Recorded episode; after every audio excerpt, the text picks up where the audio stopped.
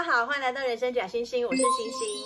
之前我们说过清朝末代皇后婉容的故事，知道了她悲苦的命运，但是也从留下来的照片看到了她的倾国倾城。今天我们要说的另外一位末代皇后，她的一生没有像婉容那样大起大落，不过也是几经波折，颜值则是完全可以与婉容匹敌。和丈夫出访欧洲时，还得到了中南半岛第一美女的称号。今天就让我们一起来聊聊越南的末代皇后南方皇后。南方皇后本名阮有士兰，出生于西元的一九一三年十一月十四日，也是越南阮朝维新十三年。这里呢，我们先简述一下越南的最后一个王朝阮朝的历史。阮朝的历史要从一四二八年建立的后黎朝开始说起。后黎朝传到了十六世纪初呢，开始衰败。一位名叫莫登庸的武臣，在一五二七年篡位，建立了末朝。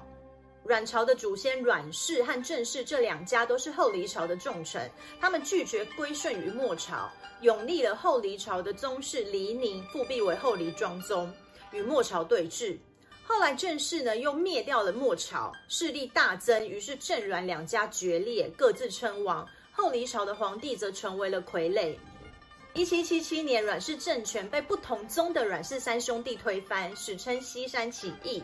一七八七年，阮氏三兄弟继续向北讨伐，歼灭了郑氏政权以及傀儡的后黎朝皇帝，统一了越南，建立西山朝，也结束了自末朝篡位以来两百多年的割据状态。被西山朝灭的阮氏政权武王阮福阔的孙子阮福映，他在一七八零年称王，并且多次尝试攻打西山朝未果，终于在一七八九年趁着西山政权内部分裂，成功覆灭了西山朝，并且逐渐平定越南全境。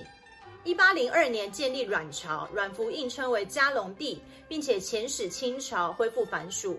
一八零四年，清嘉庆帝将阮朝的南越王国改为越南王国，自此阮朝以越南为国名，对清称为越南国王，在内则称为大南皇帝。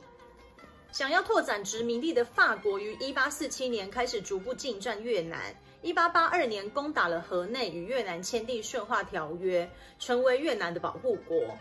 一八八三年十二月，越南宗主国清朝为了保护藩属地，与法国爆发了中法战争。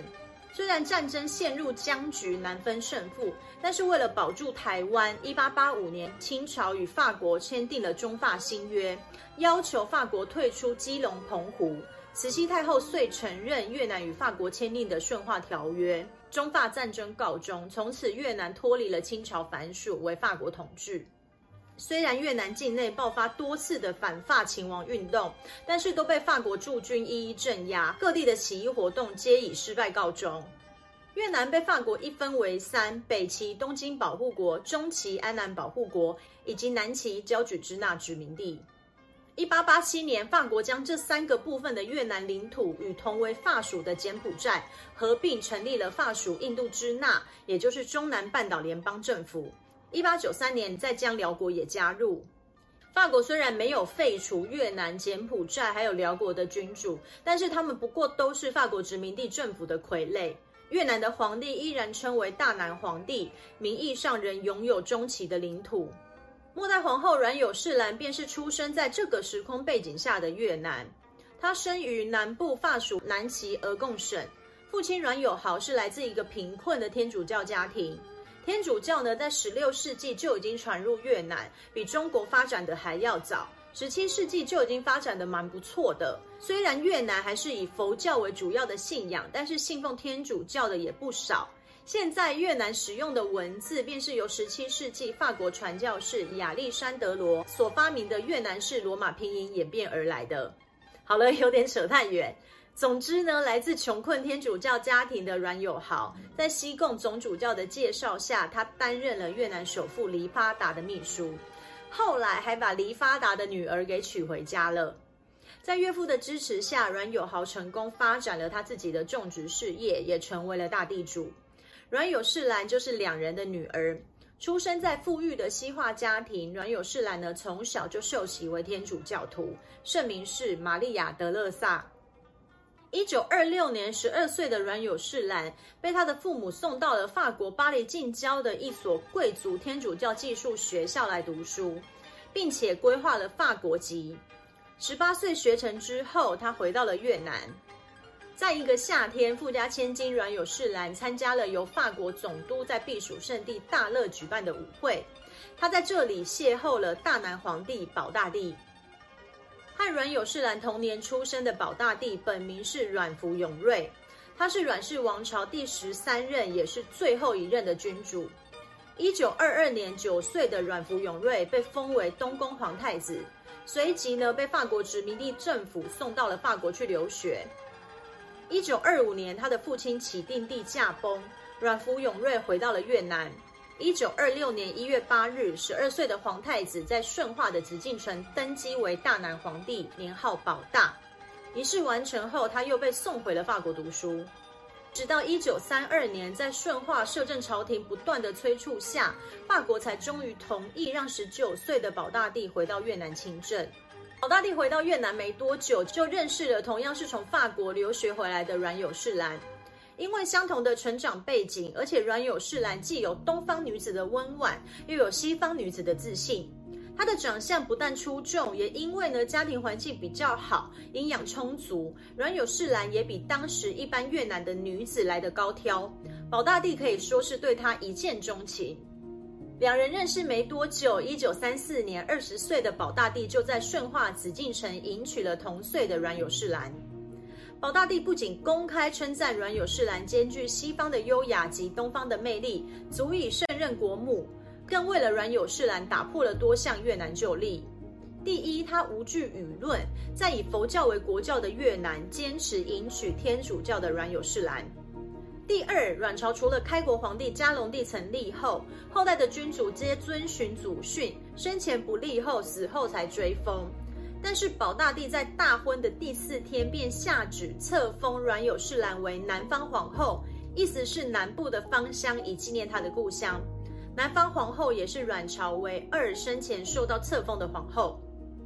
第三，结婚时保大帝还准许阮有士兰身着只有皇帝才能穿的黄色礼服，可见保大帝对他的新娘真的是疼爱有加。不过，宝大帝的母亲端辉皇太后很不赞成这位天主教的媳妇，在两人结婚的隔年，就做主将自己的侄女，也是宝大帝的表妹，嫁给宝大帝作为应妃。虽然信奉天主教又受西式教育的南方皇后，当然希望遵循一夫一妻制，但是毕竟是皇太后的旨意，她也只能接受这件事情。当时并未对两人的感情造成太大的影响。婚后的第二年，一九三六年，南方皇后就生下了两人的长子阮福宝龙。宝大帝为儿子的诞生举行了盛大的庆祝仪式。三年后，又将他封为东宫皇太子。南方皇后一共生了五个小孩，二男三女。在国家治理上，十九岁正式亲政的宝大帝有着远大的抱负，落落大方的南方皇后就成了他的得力助手。欧洲读书归来的第一夫人，在外交上有力地提升了越南的知名度。一九三九年，南方皇后随着保大帝出访欧洲，她的端庄气质以及时髦不失礼数的打扮，在欧洲掀起了一阵风潮。在拜谒教宗庇护十二世时，不同于西方人对于印度支那女性身着黑衣黑袍的既定印象，南方皇后穿着绣着龙的金色外衣、金色帽子、银色裤子，让西方媒体大加赞赏，称她是印度支那的第一美女。在越南国内，她积极参与社交慈善活动，对越南的女权以及孩童的教育有大幅度的改善，也让人民越来越爱戴这位天主教的皇后。不过，保大帝很快的发现，在法国殖民地政府的干预下，他只不过是一个没有实权的傀儡。一九四五年，日本趁着二战期间法国本土被德国占领，法国投降之际，出兵攻占越南。不过，当时日本攻打越南只是为了切断中华民国政府的后援，并没有干涉越南的内政，也没有侵犯顺化的阮朝朝廷。一九四五年三月十一日，保大帝在日本的不断鼓动之下，发动政变，宣布包含北齐、中齐、南齐脱离法属印度支那政府，三地统一，成立越南帝国，并且加入了日本的大东亚共荣圈。但是很快的，五个月之后，一九四五年的八月，日本就战败，宣布投降。越南帝国失去了最大的支持者，国家摇摇欲坠。八月十九日，胡志明领导的越南独立同盟会攻占了河内。日本人向保大帝建议可以动用日本武力歼灭越盟，但是保大帝断然拒绝。八月三十日，他在顺化皇宫的午门前举行了退位仪式。保大帝说道：“愿为独立国之民，不做奴隶帝王。”阮朝政权一百四十四年的统治正式告终，也结束了越南千年的帝制。随即，越南民主共和国成立，恢复平民身份的保大帝担任越南民主共和国的最高顾问。南方皇后也加入了越南重建委员会，积极参与组建越南首个红十字会。一九四六年，保大帝带着全家人离开越南，避居香港。不过，一直想重返越南的法国势力开始积极与保大帝接触，想要借着保大帝在南越建立君主制的越南国与北越的胡志明政府分庭抗礼。保大帝和清朝末代皇帝溥仪一样，想要复兴祖业。不过，南方皇后也和婉容皇后一样，非常的不赞成。南方皇后还曾写信给法国当局，恳请法国不要再陷越南于苦难战争之中。但是国家利益可不是皇后的动之以情就有用的。于是，一九四七年，南方皇后毅然决然地带着孩子们离开了保大帝，搬到了法国一个被森林围绕的小村庄，住在她越南首富的外祖父在二十世纪初购买的房产。一九四九年，保大帝独自回到越南，担任越南国的国家元首。其实两人的分道扬镳，除了因为南方皇后不想再过着流亡的生活，想给孩子们一个安心成长的环境，另一个重要的原因，则是保大帝因为政治上的不如意，常纵情于声色，包养情妇，连在香港避难时也结识了吴小姐黄小兰，后来还将她纳为妾，违背了当初他娶南方皇后时答应皇后的一夫一妻，渐渐的也将两人的感情消磨殆尽。一九五五年，越南发起了废除君主制的公民投票，保大帝皇位被废。同年，他再度流亡于海外，到了法国巴黎。保大帝曾到法国乡村探望过南方皇后几次，但是在孩子长大离家后，南方皇后便和几位仆人住在有几十个房间的大宅里。虽然生活富裕，衣食无缺，但也许有点寂寞。一九六三年，四十九岁的南方皇后心脏病发，在家中逝世。她去世时，身边只有两位女佣。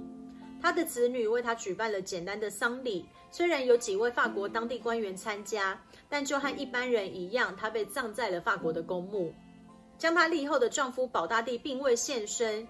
一九八二年，年近七十岁的保大帝再度娶了法国女子莫尼克·博多为正妻。不过这次他没有将她立后，赐给她皇妃的封号。